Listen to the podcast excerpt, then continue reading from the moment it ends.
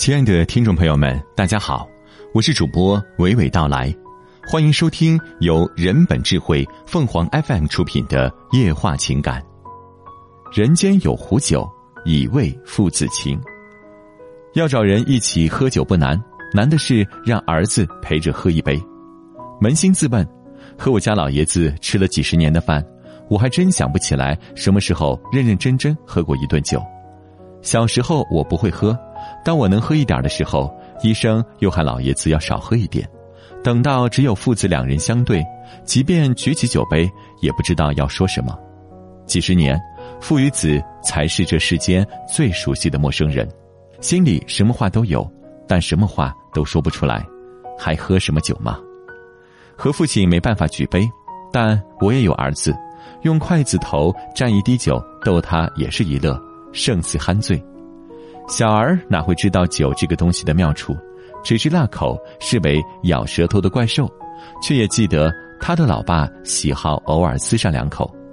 从前，带稚子上南山和同事相聚，三五人推杯换盏间，我连连摆手说：“开车不喝酒。”小儿毫不客气的拿过一瓶二两装的白酒，揣进兜里，还说：“他现在不能喝，我带回家给他喝。”眼睛一眨，看着他长大的叔叔阿姨们渐渐散了，除了我，再没人会记得小儿偷酒的笑话。五岁的萌娃长成了十六岁的少年，也别奢望父子俩能坐下来小酌一杯。他现在是连话都懒得和你多说一句，他喝的是可乐、奶茶，也理解不了老男人喝酒之后为什么会有那么多废话要说。前几天，我拿到两张演唱会的票。儿子难得愿意同去，这是一场无趣的演出，一群年轻人挥舞着手臂跟台上的歌手互动。我正襟危坐，如果穿上燕尾服，就像在听交响音乐会。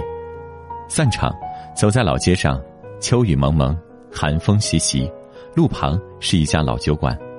我说：“喝一杯。”我想让他感受一下生活，他想让我找到热血的感觉，两张嘴里说出的话。竟一字不差。我点一壶温过的梅子酒，这种经典选择不会有太多惊喜，但也不会出错。儿子看了半天，要了一壶价格最高、款型最雅致的玫瑰酿。我笑笑，凭着经验推断，这应该是为那些不胜酒力的人准备的。儿子也腼腆一笑。等酒一上桌，他尝一口，又尴尬的笑了笑。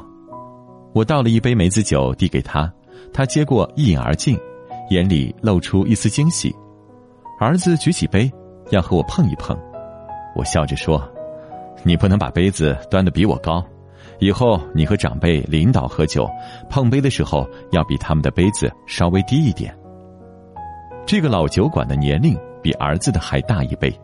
我借着微醺对他讲：“当年我大学毕业，去第一家单位面试之后迷了路，就是走到了这里。”又累又急又沮丧，就在那里买了一个烧饼安慰自己。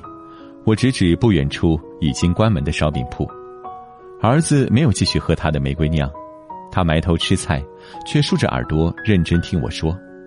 我已经忘了从什么时候开始，儿子不愿意听我讲故事了，而我在他这么大的时候，也不再愿意听父亲的唠叨。就在一个月前，父亲住院手术。从手术室出来后，麻醉师叮嘱让病人保持清醒，而能和父亲体内残存的那点麻醉剂对抗的，唯有不断的和他说话。光是我说可不行，必须得让他说。我做了很多尝试，都是问了好几句才得到一声“嗯”的回答。直到说到我的爷爷，他的父亲，麻醉之后困意十足的父亲，才滔滔不绝的开始了讲述。病房里。只有我们父子俩，他闭着眼睛讲了很多很多。父亲五岁多就失孤，对他父亲的记忆竟然是那么清晰。最后的话并不一定都是废话，酒精挥发了我们日常的掩饰，激发了内心深处的倾诉欲望。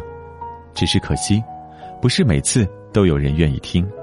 而彼时，我多希望能用真正的酒代替那些残存的麻醉剂，越过山丘。自己也渐渐白了头，为人父之后才知为子之道，才理解父母的喋喋不休；越过山丘，才明白我们所追求的幸福，莫过于父子相对，约久。听众朋友们，无论你是开心还是难过，不管你是孤独还是寂寞，希望每天的文章都能给你带来不一样的快乐。你也可以关注我们的微信公众号“情感与美文”，收听更多内容。我们下期再见。